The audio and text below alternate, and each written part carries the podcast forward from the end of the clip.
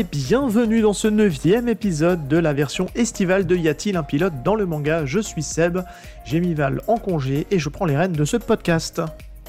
On profite pendant tout cet été pour vous reproposer des épisodes de notre première année d'existence. Et cette semaine, je vous parle et je vous remets en avant The Promised Neverland. Alors pourquoi The Promised Neverland? Bah, Tout simplement parce que c'était mon gros coup de cœur de 2021, série en 20 volumes qui m'avait mis une claque intersidérale tant le concept était fort et que je trouvais que ce manga était maîtrisé du début jusqu'à la fin. Pourquoi on vous le remet en avant aussi? Bah, Tout simplement parce que depuis que le podcast existe, on a des nouveaux auditeurs qui ont rejoint l'aventure. Et c'est vrai qu'aujourd'hui, on a, on a un peu plus d'une soixantaine d'épisodes. Cela donne un peu moins de visibilité aux anciens numéros. Donc c'est pour ça qu'on a décidé de vous les remettre en avant. Pour cet épisode, vous allez reconnaître une voix que vous avez entendue pendant l'été, c'est celle de Vidoc. Et oui, c'était la première collaboration qu'on a fait euh, avec lui et il a décidé de revenir après sur Kaiju Number 8. Voilà, j'ai décidé de ne pas remettre forcément les épisodes dans un ordre chronologique, mais en tout cas c'était hyper plaisant d'avoir le poteau Vidoc avec nous qui est, un, puits de science en matière de manga et en matière du Japon et tout ce qui tourne autour euh, de l'univers euh, geek japonais. C'est vraiment quelqu'un qui est ultra calé, donc ça faisait vraiment plaisir de l'avoir avec nous dans l'émission. Et euh, c'est vrai que bon, bah, malheureusement, euh, on a tous des agendas très chargés. Euh, on n'a pas pu refaire une collab avec lui. Mais clairement, on va essayer d'ici fin d'année, début d'année prochaine, de refaire quelque chose avec lui parce que sa présence apportait vraiment beaucoup au podcast. Voilà, j'en ai fini pour la petite introduction. Je vous souhaite une très belle écoute et surtout un très bel été. Et je vous dis à la semaine prochaine. Ciao tout le monde.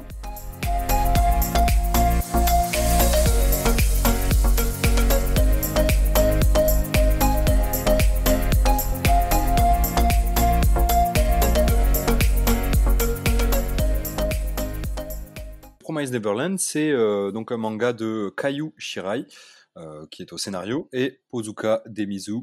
Euh, Pozuka. Pozuka, Pozuka, Posuka, je sais pas. Je, je suis pas très bon en, japonais. Il, se trouve que Posca. Posca, Posca, ok. donc Posca Demizu, qui est elle la, la dessinatrice. je crois que Vidok il, il, maîtrise un peu la, la, langue japonaise et il, il, serait capable de nous, de nous dire comment on prononce bien les, les, noms de ces deux auteurs. non, pas trop. Je lis mieux que, que je parle, mais euh, normalement c'est Posca Demizu et euh, Shirai. Ok. Très bien. Je, n'y arriverai pas à le prononcer, donc euh, je, m'arrête là.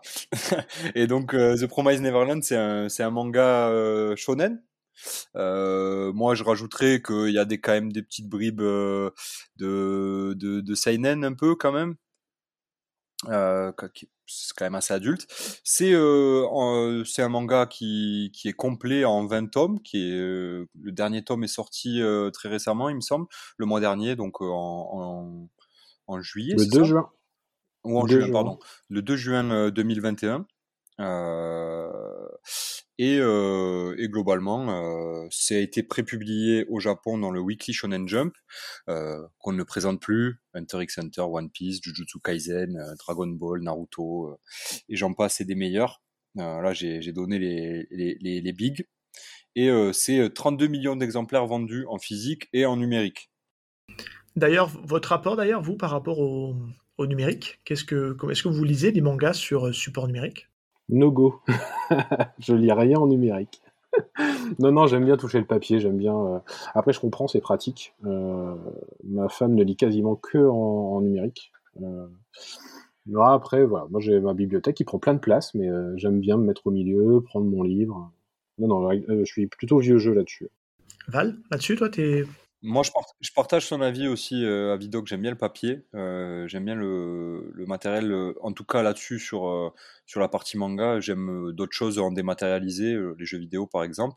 Mais les mangas, ouais, je préfère le papier. Après, bon, ben, j'ai, je suis passé sur du numérique quand, quand je ne pouvais pas attendre et que je ne pouvais pas me déplacer en bibliothèque. Donc, j'ai pratiqué.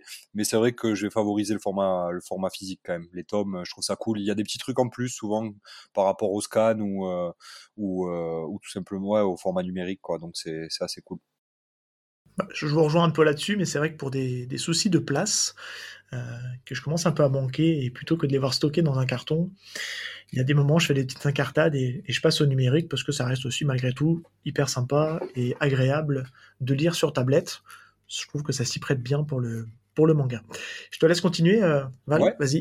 Et bien sûr, euh, une fois n'est pas coutume, il y a bien sûr deux saisons d'animés qui sont actuellement sur Wakanim, euh, on aura, je pense, l'occasion d'en parler peut-être après le, pas à pas euh, de, de, la partie animée. Enfin, en tout cas, moi, j'aurai mon mot à dire là-dessus. ADN aussi, hein. Wakanim et ADM, hein. il est, sur, ah sur les deux plateformes. en effet, ouais, j'ai oublié, de, oublié de mentionner ADN. Ouais. Euh, donc, je vous fais rapidement le pitch de The Promise Neverland. Donc, c'est l'histoire de, Emma, Ray et Norman, qui sont des, orphelins résidant dans un établissement spécialisé avec d'autres enfants, où ils y passent des jours heureux. Et bien que la vie à Gracefield qui, le nom de l'établissement, semble tranquille et, euh, belle, euh, les apparences sont trompeuses puisque cet orphelinat cache euh, un terrible secret. Voilà. Suspense. On n'en dit pas plus. Je pense que c'est un bon pitch. Ça en dit pas trop. Après, c'est vrai que c'est comme ça que je l'ai découvert. Hein. J'avais zéro info sur ce, sur ce manga. Et je l'ai découvert, je me suis lancé dedans juste parce que les gens disaient c'était bien. Et je trouve que c'est beaucoup plus impactant quand on a le moins d'infos possible. Typiquement, il y a plein d'œuvres, on peut prendre d'infos à droite à gauche. Là, celui-là, je pense qu'il faut vraiment y aller complètement vierge. Je sais pas ce que tu en penses, Vidoc, mais. Euh, ouais. Bah, vous, ça a été ça. Hein. Tu, parcours un rayon, tu tombes sur une couverture que tu connais pas. Tu dis, tiens, euh, voilà, c'est original. Euh, le dessin, en plus, il y a plein de couleurs sur la, couverture. Moi, je suis, tout de suite attiré par le côté nature. Je me dis, tiens, ça a l'air sympa avec des enfants, pourquoi pas, allez, euh, je feuillette. Et, euh, et, en fait, c'est le fait de feuilleter qui, euh, perturbe. Qui perturbe parce qu'on passe, juste en feuilletant, on passe d'une ambiance à une autre. Et on se dit, il y a un truc qui est bizarre avec ce manga, j'arrive pas à comprendre de quoi ça parle. Et il y a quand même quelques dessins un peu rudes. Et là, on se dit, ah, ça, ça, ça dénote avec la couverture, allez, je tente. Ouais. Et, euh, et, ouais, vaut mieux ne pas savoir. C'est euh, du coup, on, on dévore le, le, tome en se disant, mais qu'est-ce qui, est... enfin, à quel moment ça, ça flanche? À quel moment ça va shifter en fait. et, c'est passionnant de découvrir. Et on découvre vite finalement. Hein. Oh oui, le, on va, on va, on va l'apprendre dès le premier chapitre. D'ailleurs, on va parler tout de suite du premier chapitre. C'est parti.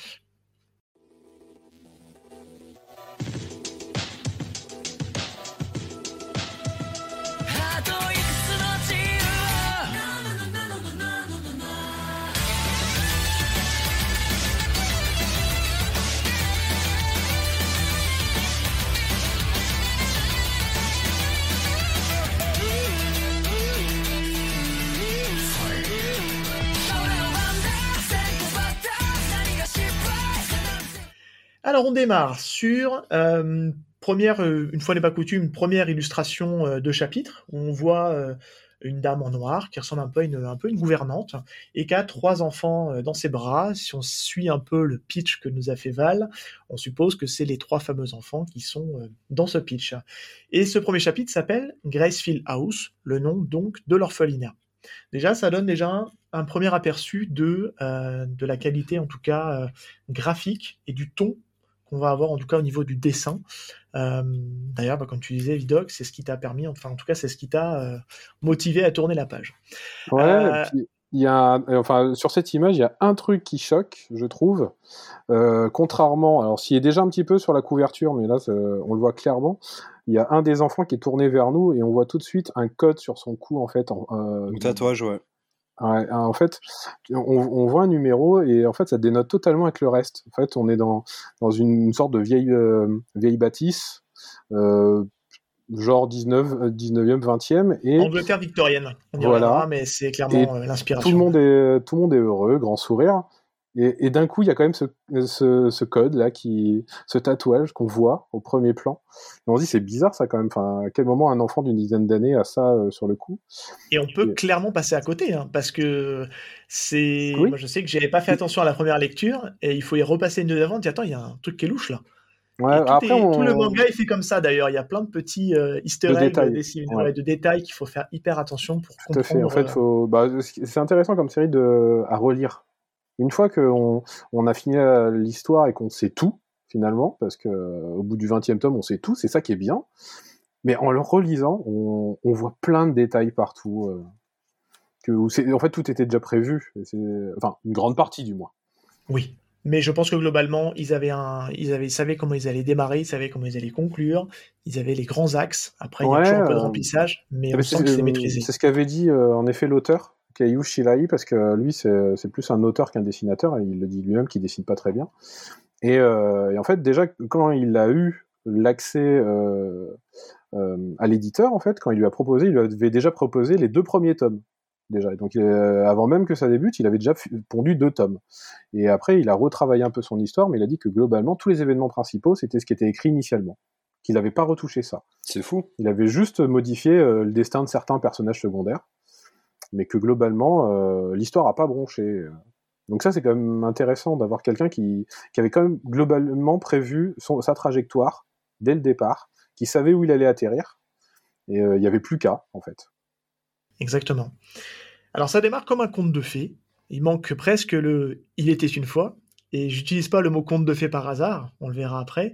Mais là, on démarre avec euh, la voix off du personnage de Emma, qui présente en fait euh, son orphelinat, euh, qui présente les différents protagonistes. Donc c'est là qu'on présente du coup Emma, Ray, Norman et la fameuse gouvernante qui s'appelle Isabella et qui lui donne, euh, qui lui donne ce, doux nom affectueux qu'ils l'appellent tous maman, puisqu'elle s'occupe d'eux. Qu'est-ce que Val, qu'est-ce que tu en as pensé de cette petite euh, scène d'ouverture euh, du manga? Qu'est-ce que ben, moi je vais, je vais revenir un peu sur ce que vous disiez sur comment j'ai été introduit au truc, au, manga. pareil, je suis tombé dessus. En fait, j'en avais entendu parler. On m'avait dit, j'avais parlé avec des copains à moi et on m'avait dit oui, The Promise Neverland, faut que tu lises ça. C'est le nouveau Attaque des Titans. Donc bon, euh, sur le coup, je, je, me suis dit, euh, en voyant la couverture, les enfants et tout ça, ça manque de titan. Ouais, ça manque de titan. Et puis même, euh, moi, j'ai été un petit peu pris de court par le fait que bah, ça soit des, des, enfants, les personnages principaux, mais des vrais enfants. C'est pas dans d'autres mangas où les, les, personnages principaux, on va, leur, on va leur donner un âge de 13 ans, mais en fait, ils, ils vont avoir 18 ans physiquement, quoi. Là, c'est c'est des gamins, quoi.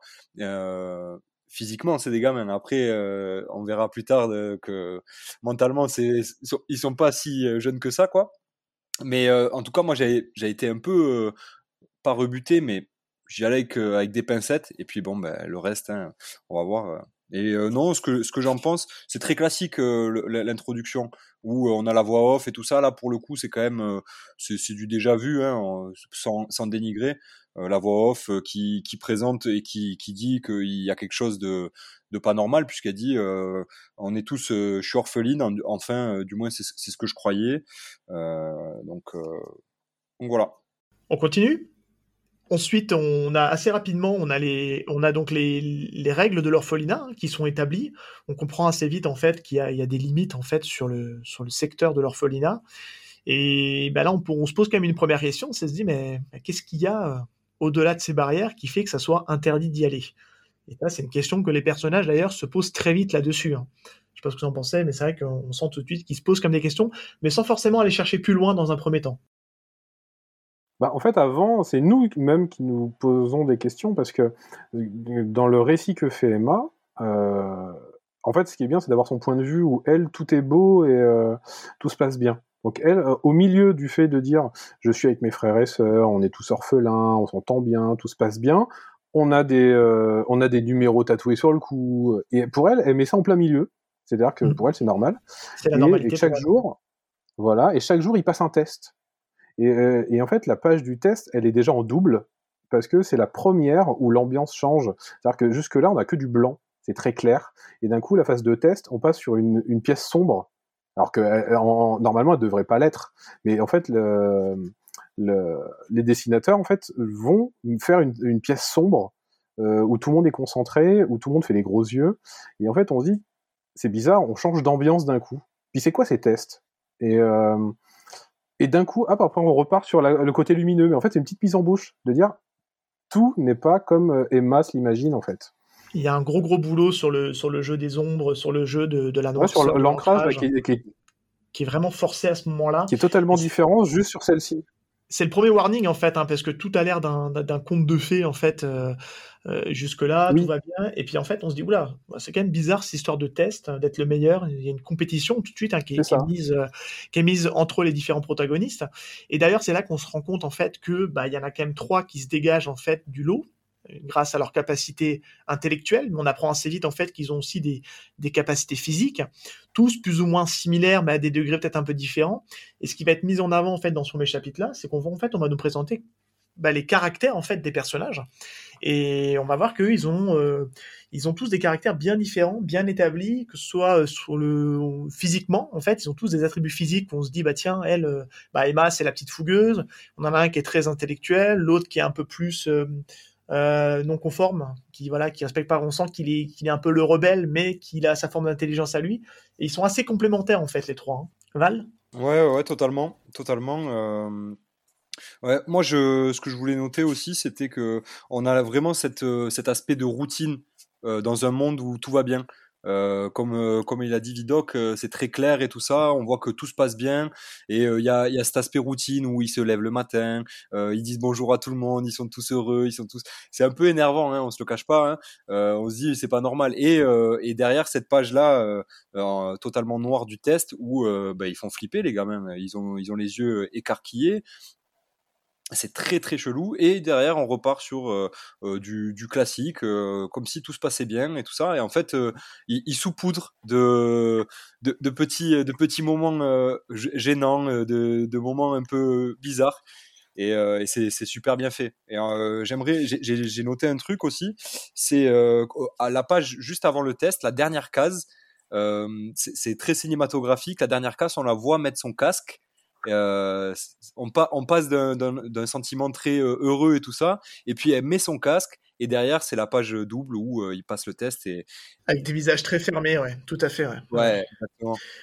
Mais c'est vrai que c'est le, le seul truc quand on y prend un peu plus de recul, pour rebondir à ce que vous disiez tous les deux là, c'est que en fait, les auteurs essaient de nous dire que grosso modo, bah, ça paraît pas normal, mais en fait, c'est la normalité. Et ça paraît en fait très positif au milieu de ce truc. Euh, euh, c'est tout le monde est content, puis en fait, ils passent des tests. C'est très sérieux, très académique en fait, mais c'est la normalité et c'est bien. On essaie de te le faire, euh, de te le mettre un peu au forceps en disant que c'est en fait c'est très bien et puis c'est normal. C'est comme ça qu'ils sont éduqués en fait. Donc pour eux, c'est normal. C'est pour ça que c'est important d'avoir le point de vue d'un des enfants et pas d'un narrateur externe, par exemple. Euh, elle, elle présente ça que bah, c'est normal, c'est comme leur, euh, le, nombre sur le coup. C'est euh, pareil, c'est tout le monde là, donc tout le monde passe le test. Et alors qu'on sait qu'un être humain normalement constitué, avec un minimum de valeur, un sens moral, se dit que c'est un peu un peu limite ça quand même si on fait venir la DAS ou on fait venir des gens de l'enfance je pense que ces gamins à mon avis ils, ils resteraient pas dans cette orphelinat il peut y avoir. déjà, rien que le tatouage sur le cou. oui, oui, oui. C'est déjà, je pense que c'est. On sent que, on sent qu'il y a anguille sous roche. Il y a anguille sous roche, ouais, tout à fait. Et là, on arrive au moment où tout bascule. Enfin, avant que tout bascule, il y a un événement marquant dans la vie de ces, euh, de ces orphelins. Euh, et qui, par un, par, un, par un, petit mécanisme de flashback dans le, dans le, par la narratrice, donc par Emma, on apprend qu'en fait, passer un certain moment ou passer une certaine étape, euh, les enfants deviennent en fait des candidats à l'adoption.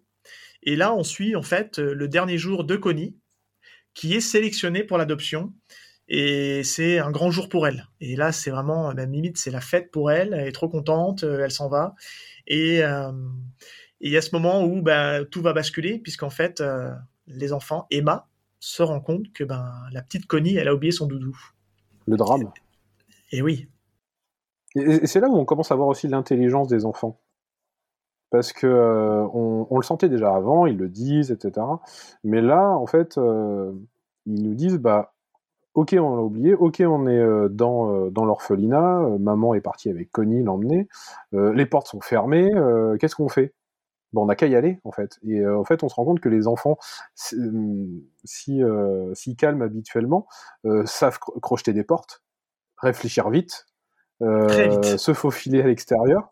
Et, c'est là où euh, voilà, on commence enfin à percevoir le, côté malin en fait du trio euh, Norman, Ray et Emma. même pas, j'irais même pas malin, c'est c'est surhumain.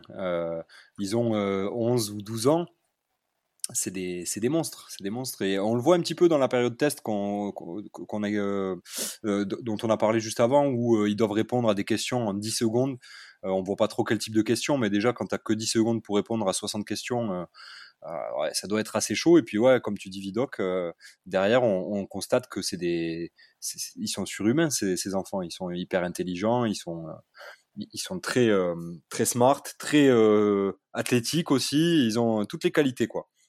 Et derrière, le prétexte du doudou, le prétexte du doudou va nous, va nous permettre de, de les voir en action, puisqu'ils veulent à, tout prix rendre ce doudou à, à Connie. on est dans un monde parfait où ils s'aiment trop et tous ces enfants, ils, ils, sont comme frères et sœurs. On peut pas laisser la, la, petite sœur partir sans son doudou préféré, quoi. C'est normal. Mais, c'est vrai que c'est important que tu dises ce point-là, parce que ce Vidoc l'a suggéré tout à l'heure aussi, c'est que c'est des, des petites touches là qui sont distillées et, on se rend compte qu'il y a une énorme complicité entre, ces, entre tous ces enfants. Il y a un lien extrêmement fort. Euh, ils sont, voilà, c'est fraternel, hein, même s'ils sont pas frères de sang.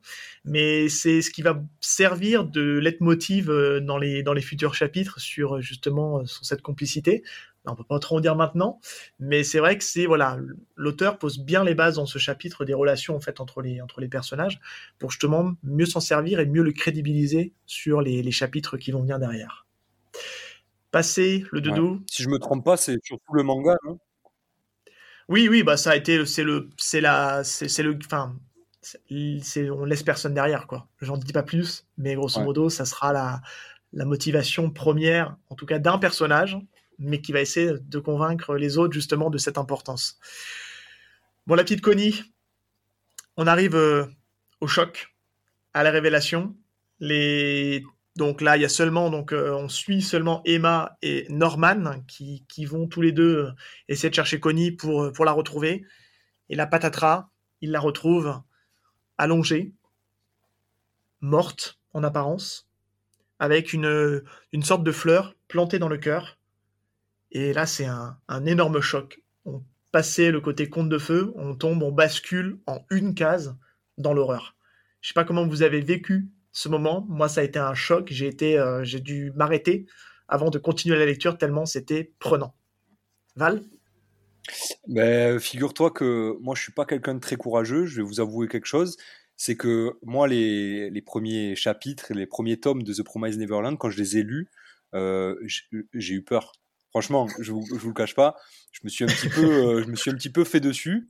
J'étais pas très serein chez moi, euh, et, et ce, passage-là de cette petite fille morte au début, en fait, je crois que sur le moment, il me semble, je m'étais dit, c'est pas Connie, c'est on dirait que c'est une poupée, euh, très bizarre. Et en fait, mais la scène, elle est horrible.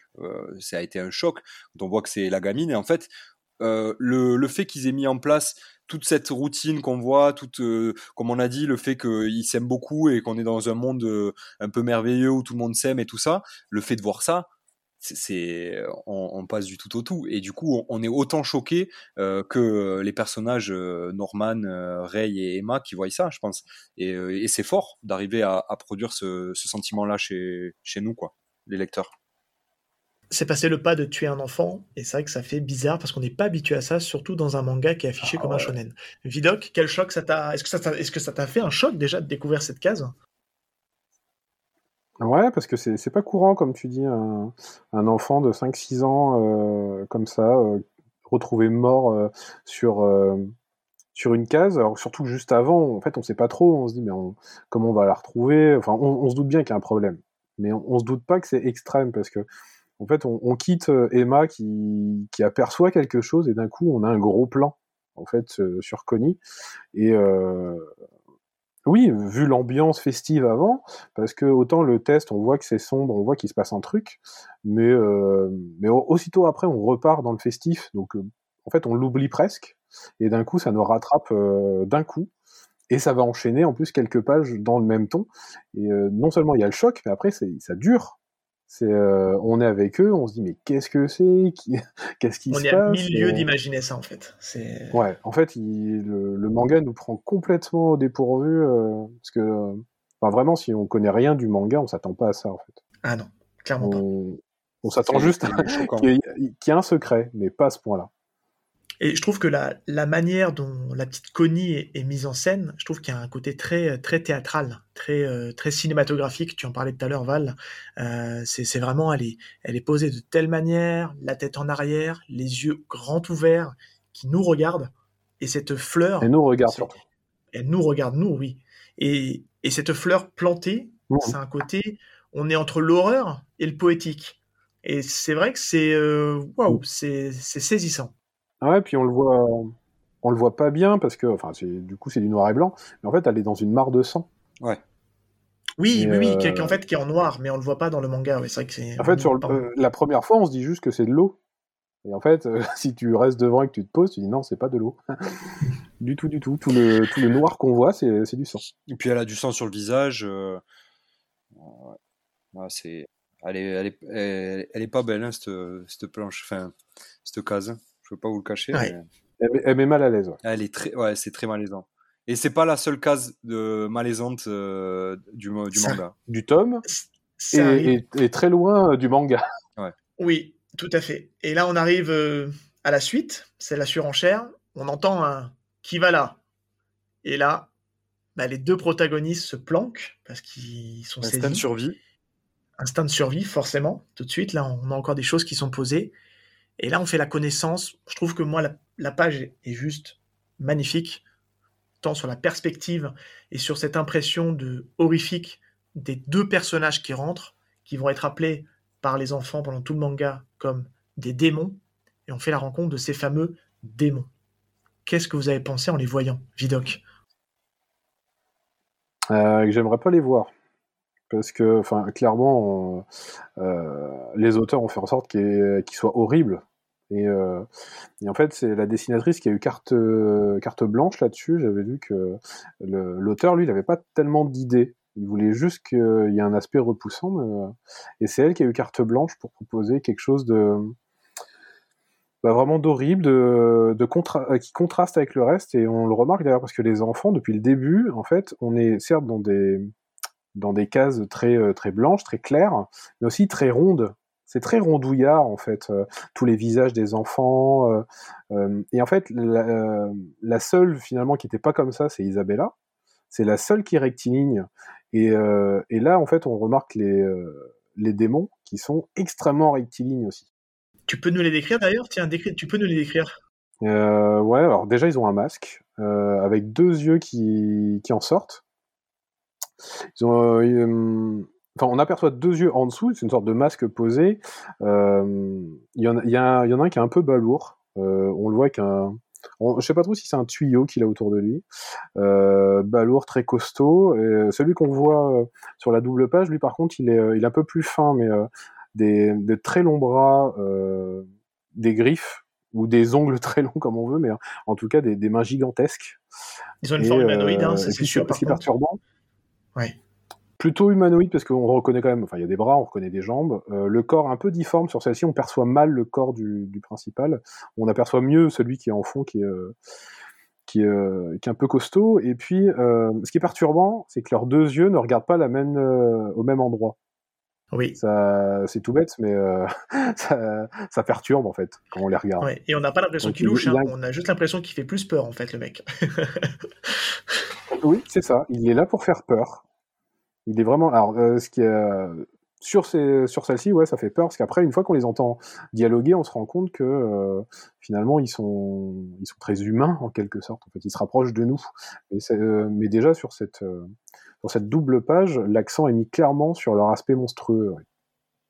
Et beaucoup, beaucoup plus grand que les enfants. Oui, et ben en fait, je ne sais pas si vous avez remarqué aussi, tu, parlais de la, de, la, façon dont étaient posées les cases, du côté rondeur et compagnie. Là, il y a vraiment une histoire de point de vue et de perspective. Pendant tout le récit, en fait, on a la hauteur des enfants et on est même au-dessus des enfants. Quand ils passent le, le test, c'est sur une vue qui est en plongeant. C'est presque, c'est, on est, je vous dis, c'est les plans de cinéma. Et là, on est en contre-plongée. Donc, on est vraiment du point de vue des enfants. On voit par dessous et ça renforce ce côté impressionnant, de grandeur. Ils imposent. On sent qu'ils sont supérieurs aux enfants. Et, c'est, moi, je trouve que ça a un côté, on se sent tout petit en fait. Et ça, tout est joué justement avec la perspective, les points de vue. Et je trouve que c'est hyper intelligent de, d'avoir en tout cas présenté la case comme ça parce que ça renforce cette ambiance très euh, waouh. Je suis pas à l'aise en tout cas. Et bah, passé le choc, on, donc on découvre justement donc l'arrivée de ces démons qui, qui viennent récupérer euh, ce qu'ils appellent un ce qu'ils appellent un colis en fait. Hein, c'est une sorte de colis. Et ils récupèrent la marchandise. Donc on comprend tout de suite que les enfants ne sont qu'une marchandise euh, pour le dessin des, de ces démons. Et l'autre choc, c'est que tu en parlais tout à l'heure, Vidocq, bah, c'est qu'on apprend que bah, Isabella, la, la, gouvernante aimante qui prend soin des enfants, bah, elle est complice de tout ce manège. Ouais, et là on comprend pourquoi elle a un design euh, du coup aussi euh, euh, moins rondouillard que les enfants, du coup plus sombre aussi, parce que euh, enfin les brunes, euh, elle a certes un tablier, mais en fait en dessous elle est, elle est toujours, elle a toujours un habit sombre qui contraste en fait avec les enfants euh, toujours dans la lumière. Jusque là on s'en rend pas du tout compte. Et, et, là en fait on commence à, à voir que elle a un côté blanc, un côté noir, et, un peu frontière entre les deux. Et ça va jongler entre les deux pendant tout le manga. Et ça, on vous laisse le découvrir, mmh. c'est super. Euh, Val, t'as quelque chose à rajouter là-dessus? Ouais, mais euh, c'est aussi à ce moment-là euh, qu'on découvre euh, le, le, poteau rose, comme on dit. Et eh oui. Qu'on comprend la, la, machination derrière, derrière ces orphelinats, entre guillemets, parce que ben, on nous explique que c'est de la viande, les enfants. ce qui explique en fait, euh, comme il disait Vidoc, c'est du bétail, c'est ça, le, le, code barre entre guillemets le, le, tatouage avec le numéro de série euh, de chaque enfant. En fait, on, on comprend, euh, comme tu as dit, que c'est de la marchandise, c'est de la viande. Et, et en fait, ben, on, voilà, on passe du conte de fées au, au truc d'horreur, quoi, clairement, hein, parce que là, ben, on, on, on, on, voit la petite dans une cuve euh, enfin, c'est horrible, quoi. C'est horrible et, euh, et on comprend qu'il y a tout un euh, tout un univers. Et en fait, à ce moment-là, la dessinatrice et l'auteur, ils nous ouvrent la, porte vers l'univers de The Promised Neverland, quoi. C'est à ce moment-là qu'on rentre dans le vif du sujet et que le manga commence.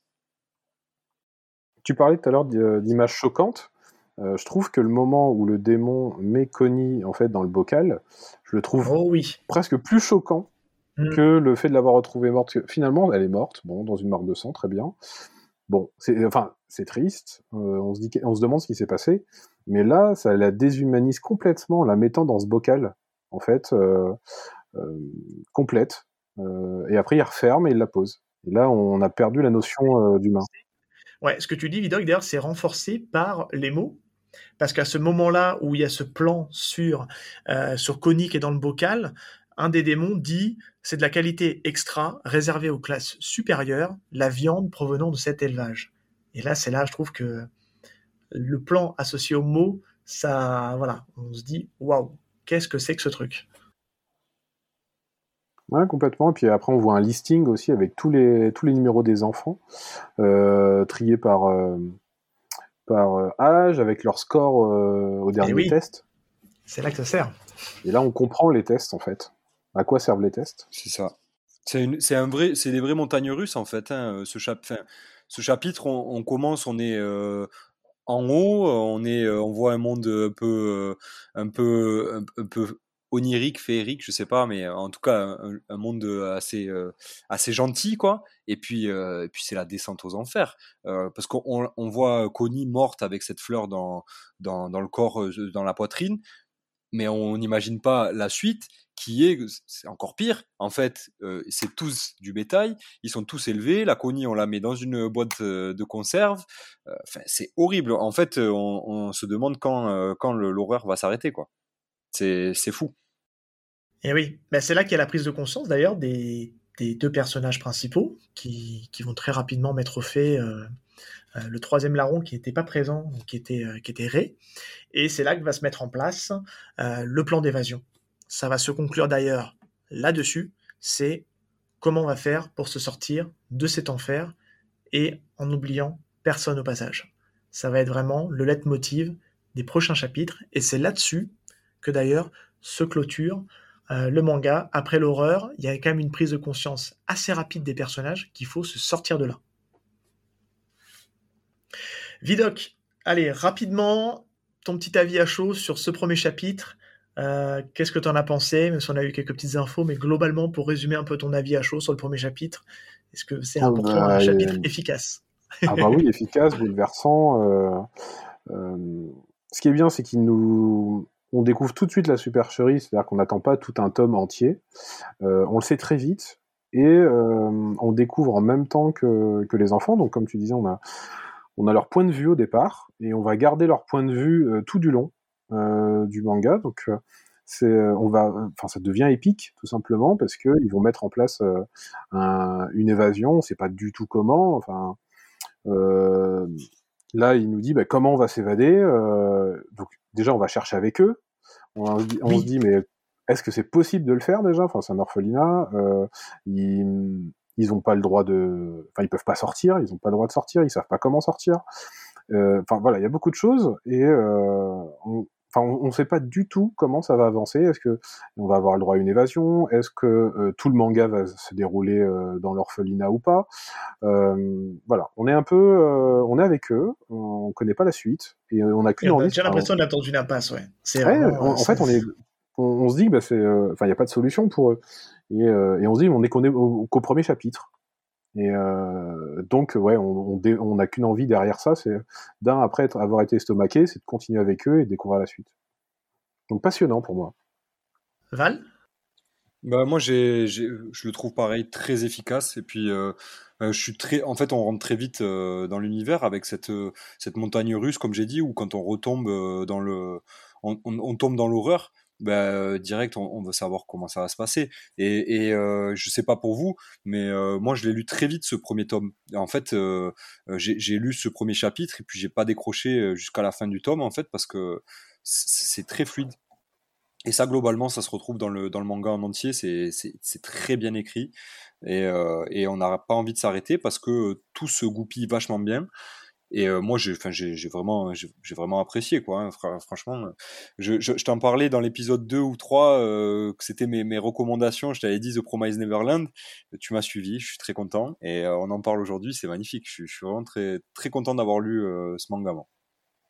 Bah, je vous rejoins tous les deux. Hein. On est vraiment sur, je trouve, c'est un premier chapitre qui donne en tout cas les bases d'un manga avec un récit haletant rythme soutenu, maîtrisé, parce que vraiment, clairement, on voit vraiment tout de suite cette capacité que qu'a le scénariste, et renforcée, appuyée par le dessin, de, pouvoir gérer une narration, et que ce soit dans la construction des cases, euh, et de la façon de gérer euh, l'intensité euh, du stress, etc. Enfin, c'est, vraiment assez dingue. Et, et je trouve que ben, ça fait partie, je pense, je ne me mouillerai pas trop en le disant, mais peut-être des plus forts chapitres que j'ai pu lire jusqu'à présent dans tout ce qui a pu se faire dans le, dans le monde du manga. Euh, parce que c'est vraiment, euh, on passe vraiment du, par toutes les émotions. C'est assez fou. Et c'est un premier chapitre qui est vraiment efficace et qui prend à la fois son temps. Parce qu'on l'a vu dans les épisodes précédents, on a vu des chapitres qui étaient ultra courts euh, en termes de nombre de pages. Il y en avait des qui faisaient 20, 20 pages, 25 pages, et puis voilà, ça balayait, ça posait les enjeux. Là, tout est posé. Vraiment, je pense qu'on on a les, vraiment les grandes lignes. Après, c'est à savoir comment ça va se passer après, mais ça, c'est encore autre chose. Et mine de rien, ben, on, a, un premier chapitre qui fait 55 pages. Et on a le cadre qui est posé, on a l'ambiance qui est posée, on sait dans quoi on est, et on, connaît bien les personnages, en tout cas principaux, ceux qu'on va suivre en fait tout au long de l'aventure, et on connaît tous leurs points forts, leurs points faibles, et comment ça va réussir à, tous goupiller les uns aux autres. Donc c'est vraiment très très fort pour un premier chapitre. Je trouve que j'ai rarement vu quelque chose d'aussi bon, et ça sera à l'image, je pense, du premier arc narratif, qui pour moi peut-être est un des meilleurs qu'on a pu lire euh, ces dix dernières années, euh, en tout cas pour un shonen. Faut pas le rappeler, c'est un shonen. Et je tiens à rajouter quelque chose justement là-dessus, je rebondis, euh, c'est un shonen. le personnage principal de cette histoire, c'est Emma, c'est une jeune fille. Et ça, moi, eh oui. en tout, j'ai pas une grosse expérience, j'ai pas lu énormément de mangas, j'en ai lu quand même, mais je suis pas un grand un grand libraire là-dessus. Mais je sais que généralement dans le genre shonen, on est sur du petit garçon, forcément, la, la, la, tranche d'âge, les, les, lecteurs de shonen, c'est des petits garçons, donc on va avoir des personnages masculins. Et là, ici, c'est un personnage féminin, et, et ça ne ça, ça, ça, ne ça n'entache en rien la qualité du récit, si ce n'est que c'est encore mieux, en fait, je trouve. Et, et c'est pour ça, on est sur quelque chose d'original, parce que c'est pas quelque chose qui se fait énormément, malheureusement.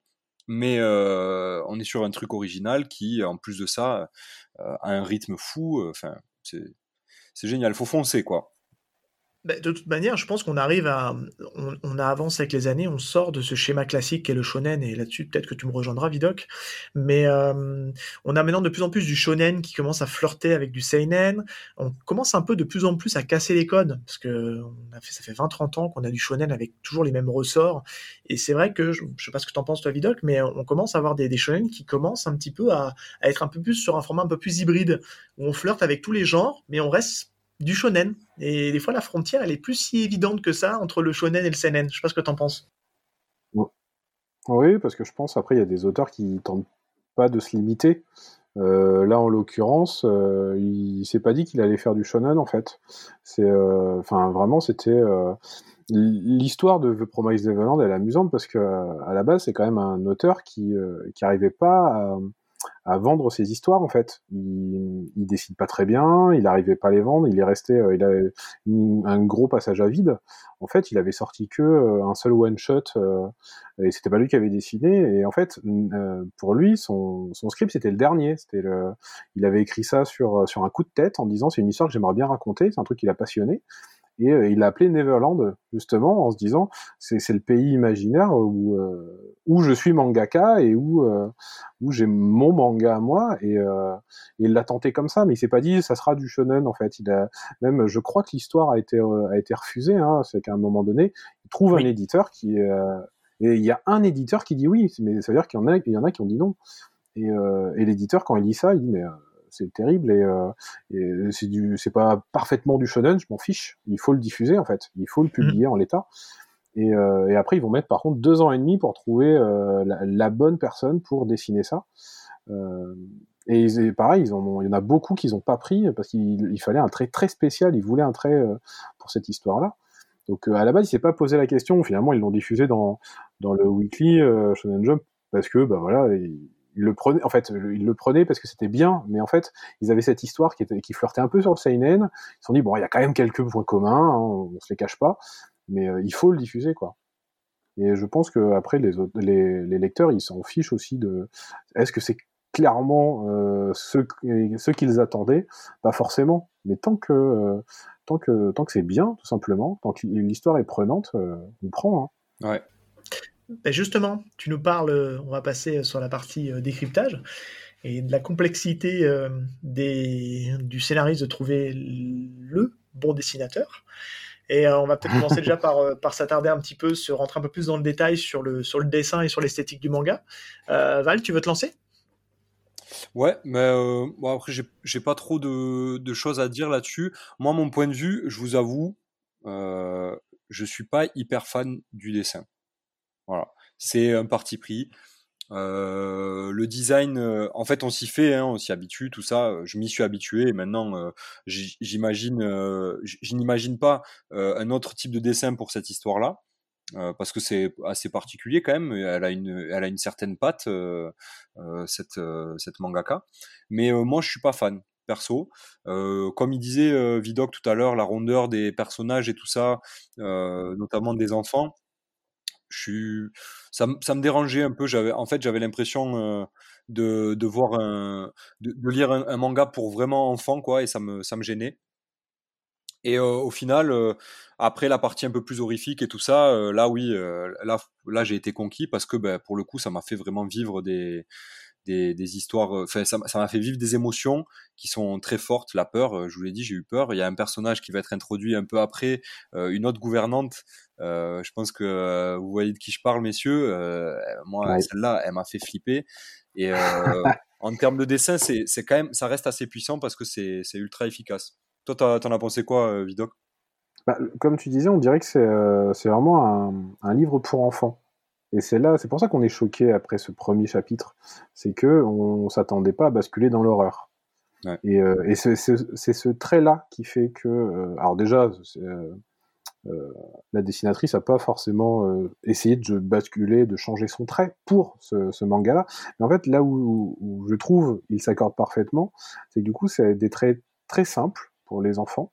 C'est ce qui illumine en fait à chaque fois les vignettes. Et par contre, dès qu'on bascule du côté euh, démon, côté euh, méchant de l'histoire sur le papier en tout cas, et en fait là ça devient sombre, ça devient très détaillé. Si tu regardes la double page par exemple des démons, ils sont extrêmement détaillés. Et donc on voit bien que c'est pas un problème de compétence sur le dessin, c'est c'est juste c'est volontaire ce, ce trait-là qui contribue totalement à à, renforcer un peu au début la niaiserie de, de l'univers, euh, ce qui contraste donc forcément avec sa, sa noirceur. Donc, moi, je, comme j'ai dit tout à l'heure, j'aime bien cette, cette alternance euh, euh, tout blanc, tout noir, parce que quand on voit les démons, c'est toujours très sombre, euh, avec Isabella au milieu euh, en noir et blanc. Euh, le, le, côté euh, très, euh, oui, très raide, très ligne des démons qui contrastent. Voilà, on est sans arrêt sur, sur, sur cette alternance et, et, de plus en plus fréquente au fil des, des tomes. Voilà, c'est moi je, je suis ravi de ça. Elle maîtrise l'exercice du manga avec la, la, la, particularité de, de des, des, dessins en noir et blanc, quoi. Ça, mm. ça se sent. Et elle, et elle, joue avec ces couleurs-là. ouais, c'est maîtrisé. Hein, et, et d'ailleurs, j'avais lu que euh, au début, elle aimait tellement cette ambiance qu'elle faisait tout toute seule. Et, euh, et après, faut, bah, forcément, c'est une prépublication, donc euh, il fallait suivre le rythme, donc il a fallu prendre des assistants. Mais, mais non, elle s'amusait énormément. Elle devait avoir du taf. Hein. je, te, je, te, rejoins complètement là-dessus, ma Vidoc. Hein. Moi, je trouve que c'est vraiment un trait ultra maîtrisé pour toutes les raisons que tu as citées. Hein. Ça, ça, arrivait justement à jongler entre le côté un peu euh, on a l'impression d'être dans un conte de fées, puis on bascule dans l'horreur, et ça, on le ressent vraiment dans le trait. Et, euh, et je trouve qu'il y a une importance aussi euh, très euh, très choisi aussi au niveau, du décor. C'est renforcé par le côté très gothique en fait du de l'ambiance. On est on est dans ce on est dans un univers euh, l'Angleterre victorienne. Hein. C'est volontairement d'ailleurs choisi par euh, le scénariste parce qu'il aime cette période-là. il le dit. Il a été faire des repérages dans une interview. Il a été faire des repérages en Angleterre pendant deux ans pour arriver justement à trouver son style au niveau au niveau de la bâtisse et et c'est vrai que c'est c'est assez fou et tout ça, on, conjugue avec le, tout le côté des influences que, peut avoir euh, que peut avoir l'auteur. elle le dit nulle part, mais je, ne peux pas m'empêcher de penser quand je vois ces démons euh, au, film The Thing de, Carpenter, si on doit faire un parallèle en fait avec euh, avec le, cinéma d'horreur, puisque les démons, ils ont un côté très désarticulé, en fait, avec des, membres et des orifices qui poussent de partout. On a l'impression que par moments, des fois, il y en a même, c'est sans fin. Euh, quand ils soulèvent, des fois, leur robe, ils ont encore d'autres choses en dessous. Donc, je trouve que ouais, c'est ce, ce, côté très dans la longueur, même si on doit faire un petit parallèle avec les jeux vidéo, euh, Space, tu vois, on peut, tu vois, il y a ce côté des démons, euh, ouais, avec des membres allongés, désarticulés. Donc, je trouve que c'est c'est super fort et, euh, et, elle maîtrise vraiment ça, je trouve. Et ça, ça, elle arrive vraiment bien à jongler entre ces, entre ces deux styles, en fait. Et euh, je sais pas si vous me rejoignez un peu là-dessus. J'ai peut-être poussé un peu le truc un peu loin, mais c'est comme ça en tout cas que j'ai ressenti la chose en le lisant. Vidoc, peut-être? Ouais, non, euh, je suis totalement d'accord. Les auteurs avaient expliqué qu'ils avaient mis, ils avaient mis un moment avant de trouver le bon design. L'identité, ouais. Ils avaient plein, plein, plein d'idées. Ils ont fait des, des, tonnes de croquis avant d'arriver à celui-là. Et, euh, et, je pense que, enfin, c'est la, c'est la bonne forme. C'est celle qui permet, euh, qui offre ce sursaut dès le premier chapitre. Euh, après, évidemment, au, sein de 20 tomes, on a, on va, on va connaître pas mal de démons euh, différents, de castes de démons, etc. Et en fait, euh, tout, va, tout est cohérent. tout est expliqué par l'histoire. Euh, leur forme. Il n'y a rien de forcé en fait dans l'histoire, ça c'est clair. C'est ça en fait. Tout tout seul naturellement. Tout, tout va s'expliquer aussi pour, pourquoi. enfin, expliquer leur visage, expliquer leurs faiblesses, expliquer plein de choses, et, et, en fait tout ce qu'on pouvait repérer va être va avoir une signification dans le récit. Donc c'est pas ce qui nous ce qu'on pensait comme totalement difforme et presque aléatoire au début ben non, en fait, c'était réfléchi et, euh, et c'est finalement ça résume bien tout, tout, le manga en fait. Tout est tout, a, y a été réfléchi et pensé. Bah, tu vois, c'est bien, tu, tu, tu, fais logiquement la, la transition avec les, les parties. Bah, clairement, oui, au niveau du scénario, enfin, on sent que tout a été réfléchi et tout a été calculé. Il n'y a rien de qui est amené au forceps, ça découle très logiquement. Et puis c'est vraiment par petites touches. On, démarre toujours ce, ce côté. On, parle, tu parlais des démons justement et, et, ses faiblesses.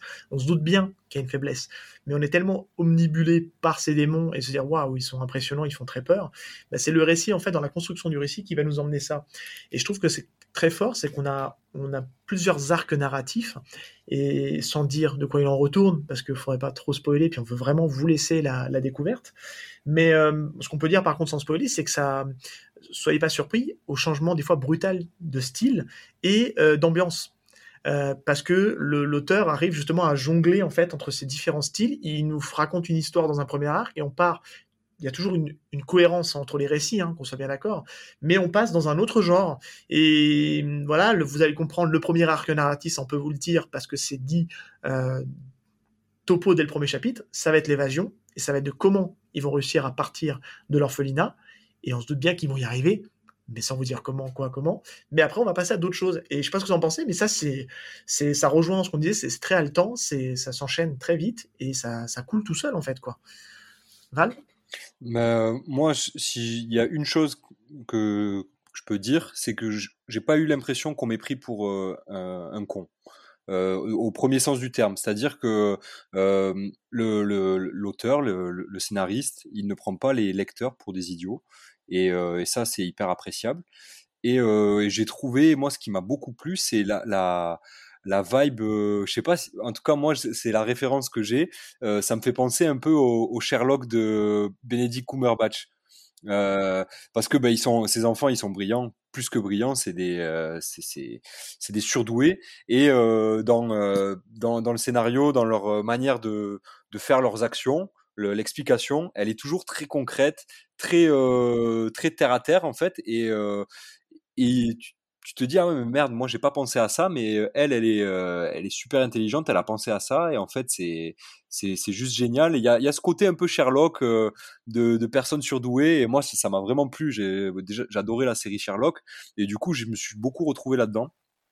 C'est une partie d'échec. Ouais c'est ça c'est ça. Non c'est c'est c'est fort. Et le scénario est, est juste fou. Moi j'ai pas comme vous j'ai pas fini le manga encore euh, mais j'ai bien avancé quand même. Et euh, sur ce que j'ai lu, euh, comme tu as dit, la cohérence entre les arcs, c'est comme je l'ai dit avant, c'est fluide quoi. Ça coule de source. Et puis il n'y a pas de longueur. J'ai pas trouvé de longueur, en tout cas là, là où j'en suis moi. Et je crois pas qu'il y en ait. On aura pas. Ouais, c'est génial quoi. On est d'accord, c'est bien. Vidoc Ouais, bah, ouais. Alors, les arcs, moi j'ai découvert qu'on scindait en arcs une fois que j'ai fini en fait. Parce qu'en fait, j'ai lu les, les, tomes et après, euh, je me suis entre guillemets renseigné en regardant un peu les avis euh, d'autres personnes pour voir si j'étais pas le seul à, avoir autant apprécié. Et, euh, et, en fait, les arcs sont plutôt logiques dans dans, dans l'histoire. C'est là où c'est puissant, c'est que voilà, l'arc c'est compliqué de, parler de différents arcs euh, sans, sans, spoiler, mais vraiment, on va changer euh, clairement de point de vue euh, au fur et à mesure.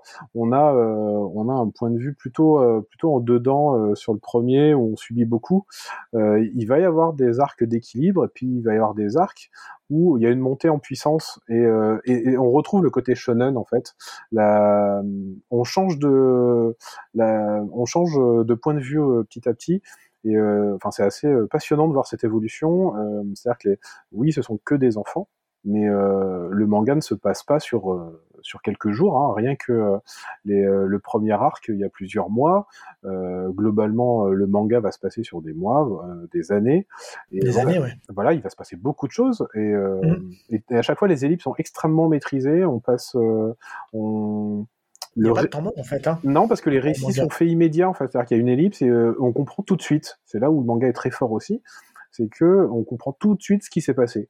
Euh, en quelques pages, euh, l'ellipse de, alors je sais plus combien elles sont, mais de plusieurs mois, d'un coup, qui se révèle, qui se révèle limpide.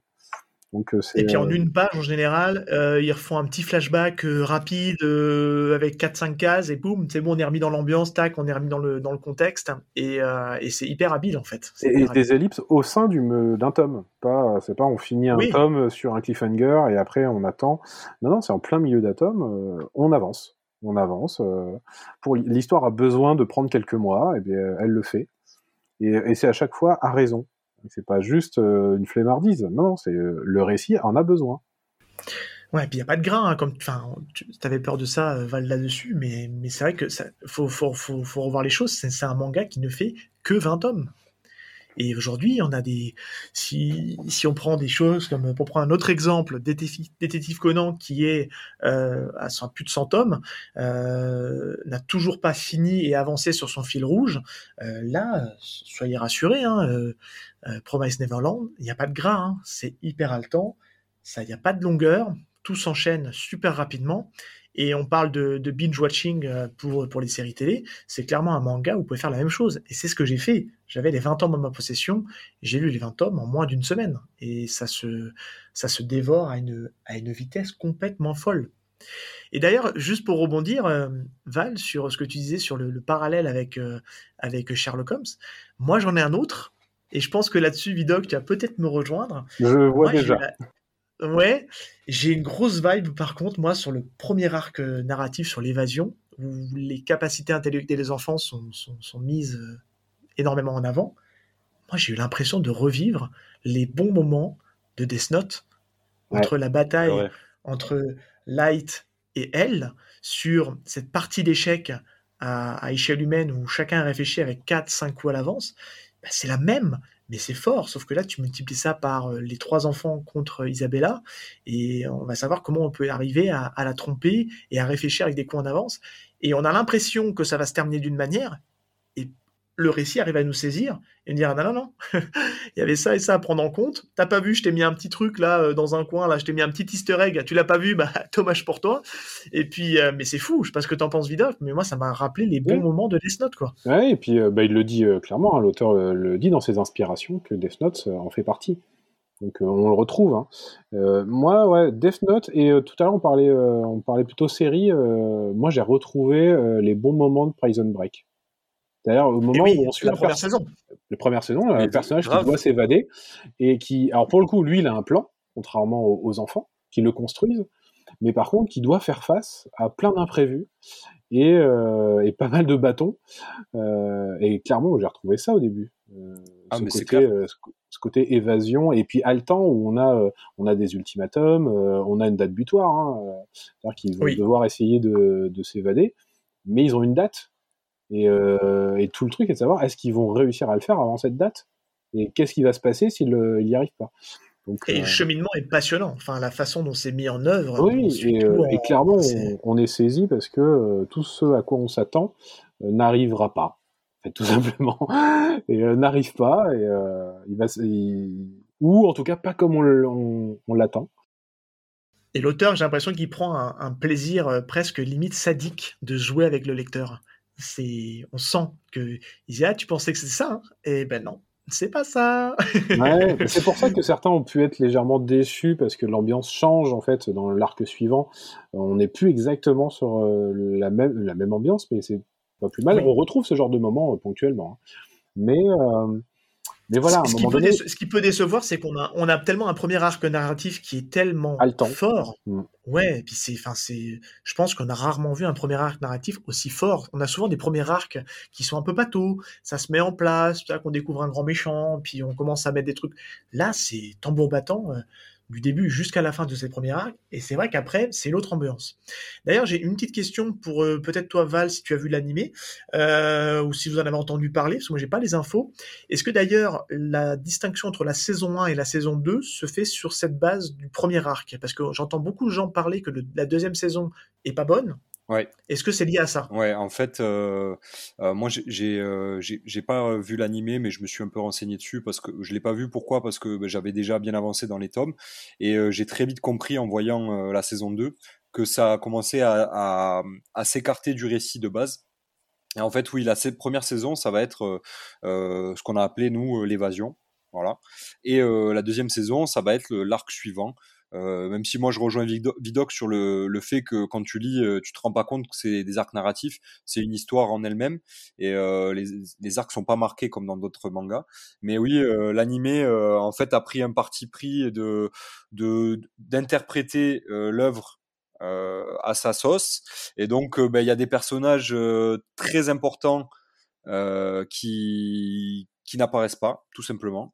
moi, j'en parlais avec un copain à moi et je lui ai dit Ah, mais tu l'as vu ce tel personnage et tout ça?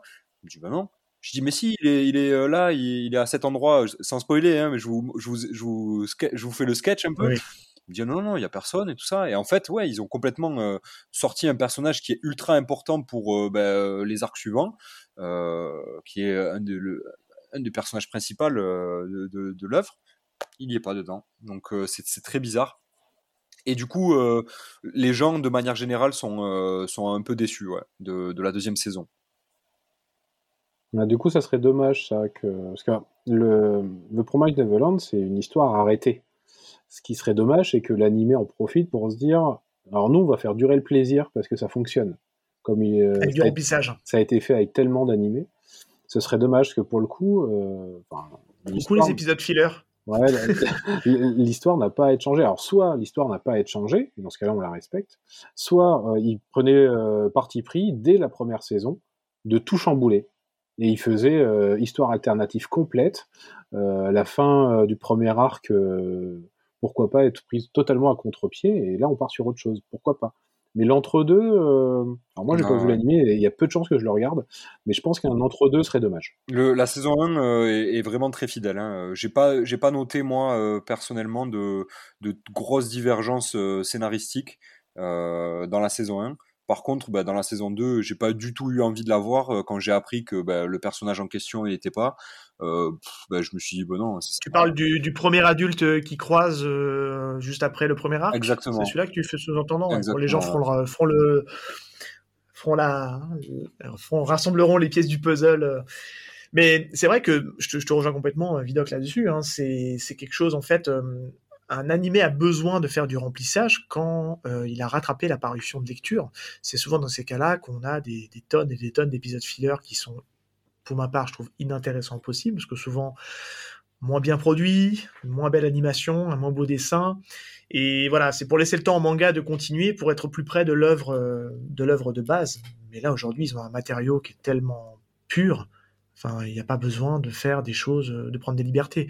Et comme tu le dis, Vidoc, hein, c'est où tu fais un parti pris de faire totalement autre chose pour surprendre les gens qui ont peut-être lu le manga et qui vont découvrir euh, l'animé, ou alors tu es fidèle de A à Z et tu fais pas des trucs euh, un peu hybrides. Il y a une troisième option. en fait. Ah.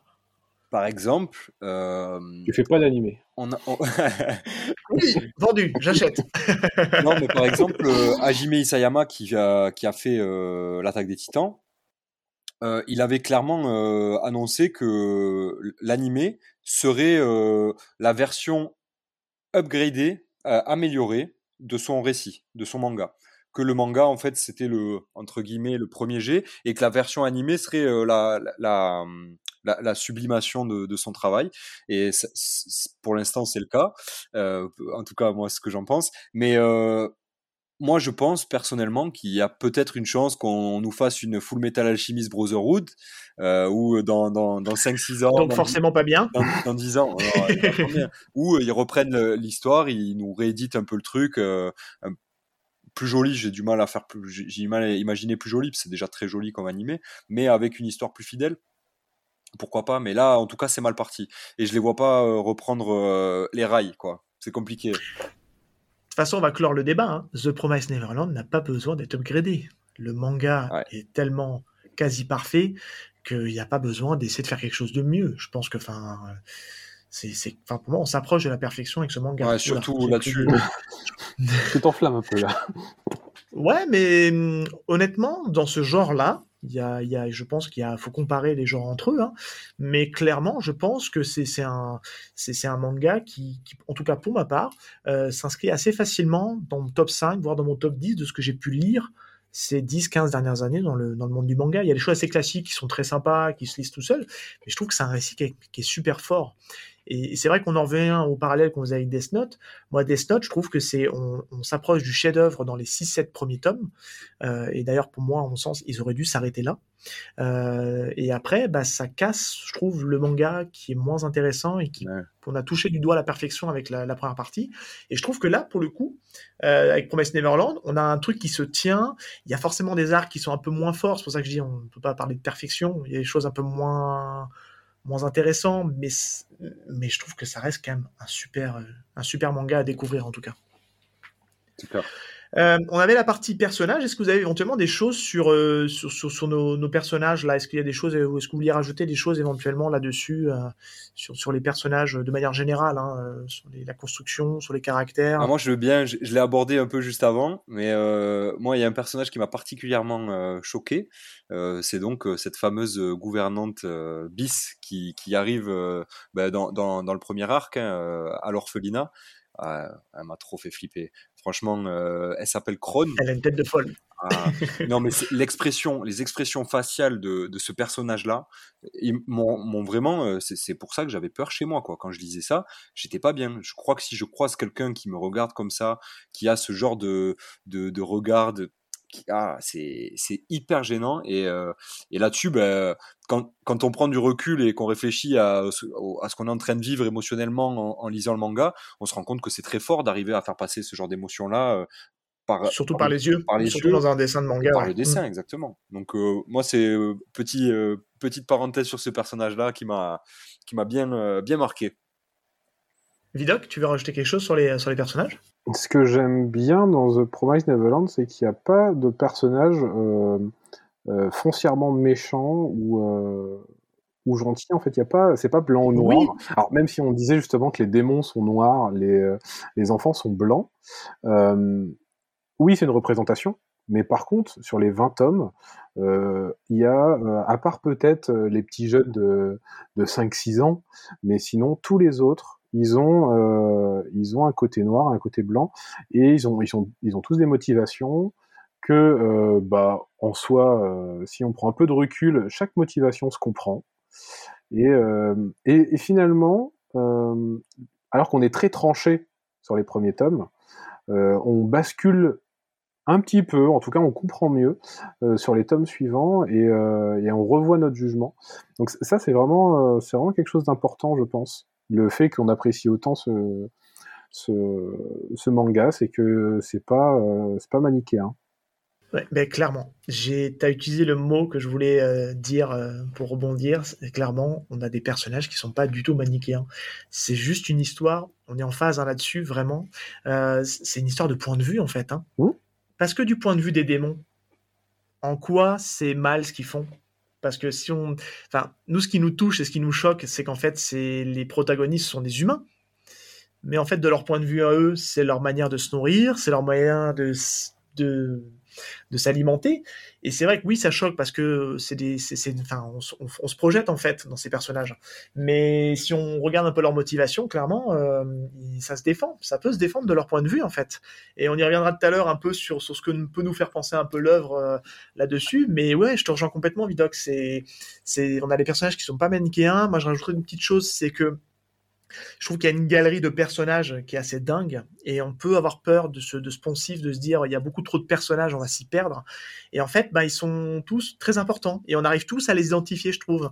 Euh, il y a même le petit garçon qui, qui, va être qui est beaucoup trop jeune pour être entre guillemets sélectionné à l'adoption, qui on se dit bah tiens lui on s'en fout puis en fait sans vous dire quoi, on va le retrouver un peu plus tard et on ne l'oubliera pas. Et, et c'est vrai qu'il y a voilà, je trouve qu'on s'y attache à tous, ils sont tous attachants, et, euh, c'est vraiment fort là-dessus d'avoir réussi à construire une certaine cohérence entre tous ces personnages. Et euh, bravo. En tout cas, euh, ouais, mais en tout cas sur le côté pas manichéen, c'est clair que je te rejoins, je te rejoins complètement. En effet, c'est puissant parce que quand même, enfin l'orphelinat, on commence à 38, bon très vite 37 enfants. et on va, on va s'attacher, on va pas retenir les 37 prénoms, mais on va quand même s'attacher à une bonne douzaine très rapidement, euh, qui vont être euh, clairement identifiés. Hein, euh, pour la plupart, c'est quand même les plus âgés. Mais et une fois qu'on est bien habitué en fait à ce groupe, le récit va nous emmener plein de nouveaux personnages et va nous laisser les développer aussi pendant un certain nombre de tomes, suffisamment pour qu'on les retienne de nouveau qu'on connaisse bien les deux groupes, et quand on est familier avec les deux groupes, il en rajoute une surcouche, etc. Et euh, ce qui est bien, c'est qu'on euh, découvre pas euh, énorme, enfin, on découvre pas trop de personnages d'un coup. C'est toujours un petit groupe de personnages supplémentaires qu'on apprend à découvrir petit à petit sur les tomes. On va découvrir le passé, il va y avoir des sous-entendus pour chacun, etc. Et une fois qu'on a fait le tour, hop, on enchaîne, on, on retrouve certains autres, etc. qu'on va développer. Donc c'est très très malin. Oui, c'est bien distillé, puis ce qui fait que quand, quand, les gens se recroisent à un certain moment qu'on les a pas vus pendant un temps, ils ont tellement été bien identifiés, bien caractérisés qu'on arrive à se dire ah bah tiens bah oui lui je l'avais vu au début de l'histoire et c'est vrai que non non c'est vraiment Enfin, je pense que c'est en fait c'est un bon mix entre l'auteur qui sait où il va dès le début, hein, on le sait avec tous ses personnages à quelque chose près, il sait où il veut aller, et puis cette caractérisation par le dessin du de, de Posca qui, qui fait que on n'est pas perdu en fait hein, à chaque fois qu'on croise ces personnages. Ouais, on est perdu que sur aller euh, la moitié du premier tome ou le premier tome à la limite où on mm. voit pas trop la différence entre certains enfants. Euh, on retient surtout le trio et certains autres c'est plus dur, mais euh, mais en fait au bout des 20 tomes on les connaît tous. Mais, puis en fait, ils marchent en plus par effet de groupe. En fait, pour ceux qu'on connaît un peu moins, ils marchent en groupe et ils sont toujours identifiés dans le groupe. Donc il suffit qu'on reconnaisse une ou deux têtes pour se dire, ok, c'est ce groupe-là mm. qu'on avait vu, qu'on nous a présenté. Et, c'est pour ça que c'est vraiment malin dans la, dans la façon de faire. Et autre euh, dernière chose, un truc qui que je trouvais amusant dans The Promised Neverland, c'est que, enfin, c'est là où il s'inspire aussi de je trouve en tout cas de, de Peter Pan et, son Neverland, c'est que euh, les ennemis, en fait, euh, pendant une très grande majorité euh, du récit, ce sont des adultes. En fait, eh oui. les, les, gentils sont les enfants, les méchants sont les adultes. Alors, comme on disait, c'est pas si simple, mais c'est comme ça en tout cas que c'est présenté et, et, on a le point de vue des enfants surtout c'est qu'on a assez rarement le point de vue des adultes on l'a que à certains endroits seulement pour certains adultes très précis mais globalement, on reste sur le point de vue enfant. C'est pas par hasard que le, que le, enfin, que le manga s'appelle The Promised Neverland. Mmh. Ben, figurez-vous que là, euh, je suis stupéfait parce que ben, euh, je viens de faire le lien là, en live. Bravo. Merci. eh ben, super, c'est ça que ça change. Mais clairement, hein, c'est aujourd'hui, on, enfin, du, premier, en tout cas, de la, de, la première chose, et c'est bien comme ça, on passe tout de suite à, aux, références, inspirations, ce qu'il ce qui y a derrière le récit. Euh, on a l'impression que de passer à l'âge adulte, on est perverti et on a plus ce regard d'enfant et c'est clairement l'idée et euh, en tout cas le fil conducteur de Peter Pan, c'est que les enfants ne veulent pas grandir parce qu'adultes c'est pas bien.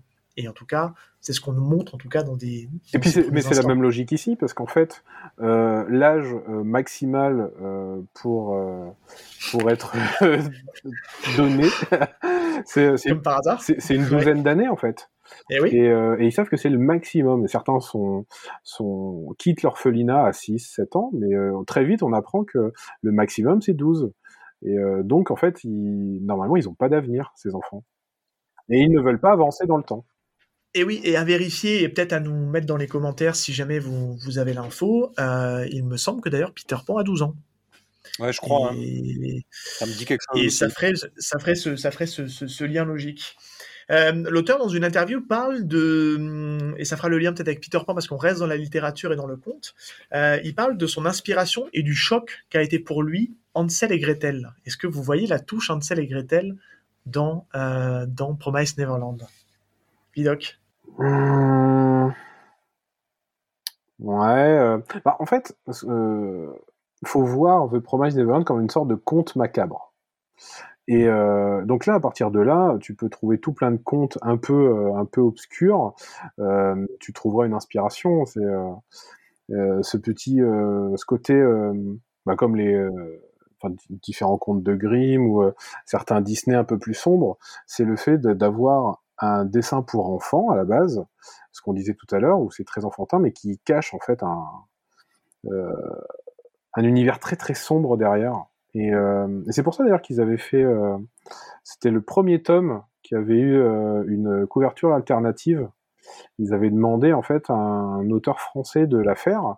Et moi à la base je le connaissais pas. Et en fait dès que tu te renseignais un petit peu, c'est un spécialiste de contes un peu macabre qui revisitait justement des contes connus pour et qui les revisitait en termes de dessin.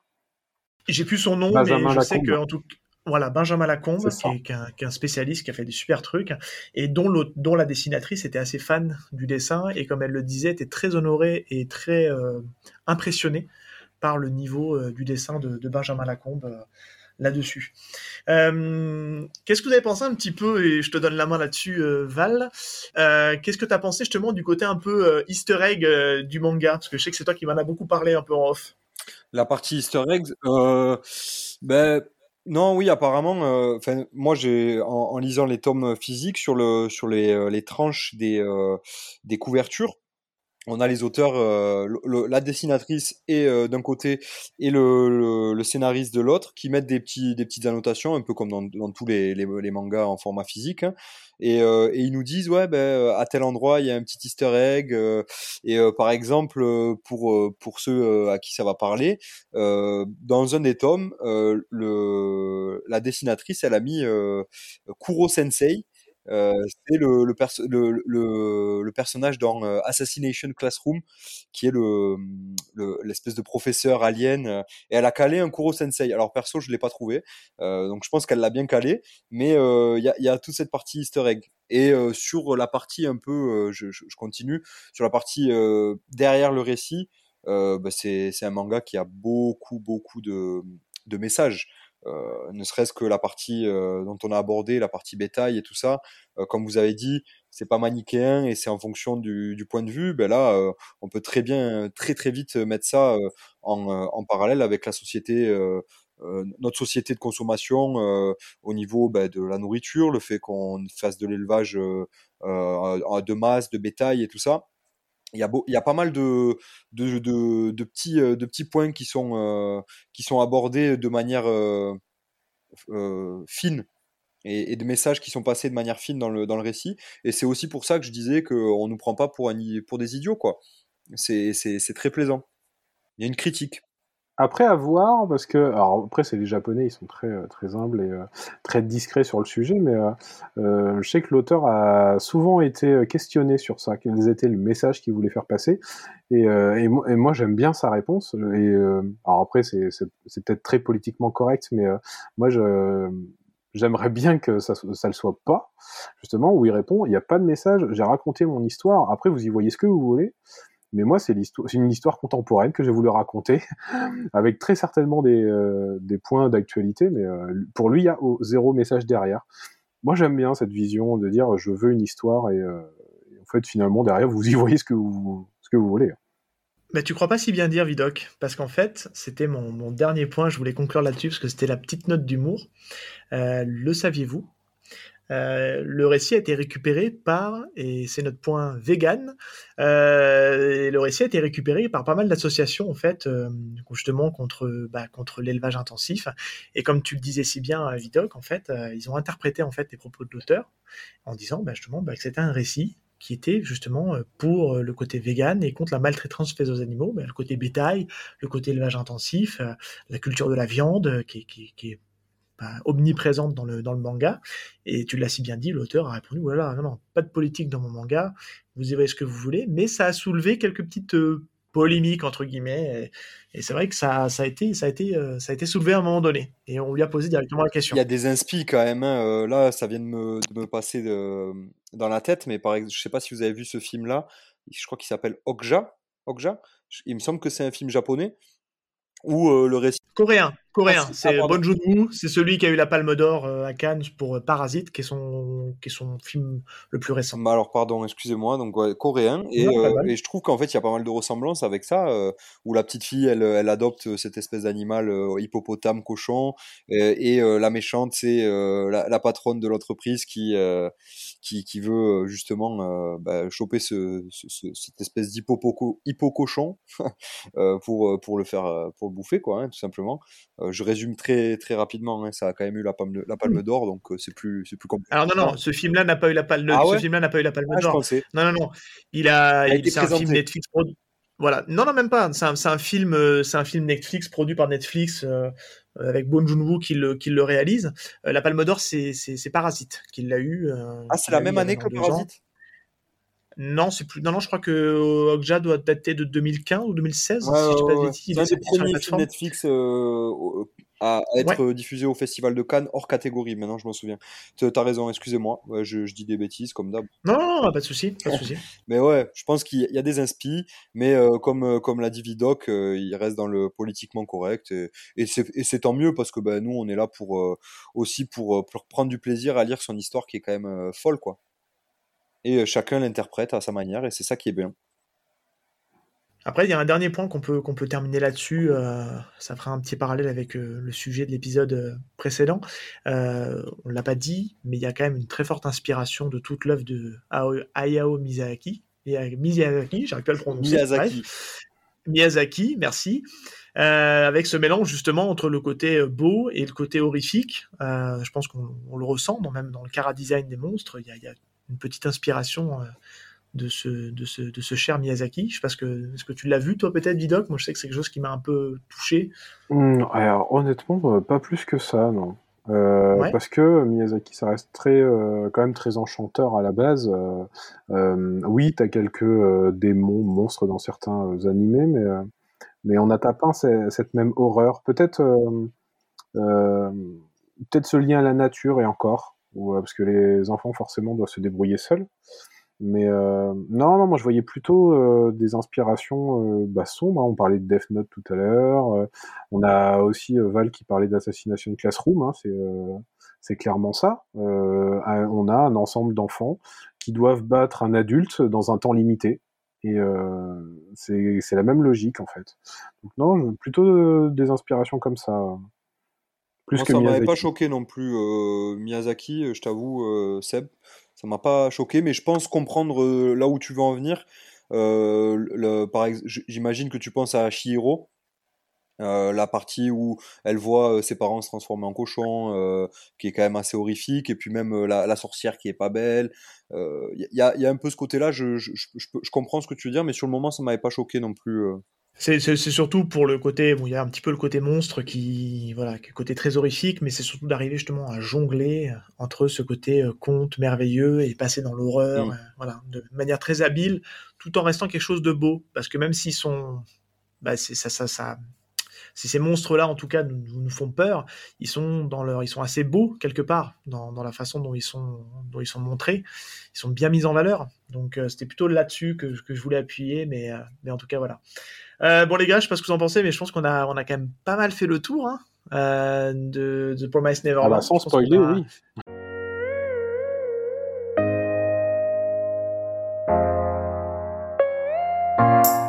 Et voilà, c'est tout pour aujourd'hui. Merci pour ton écoute.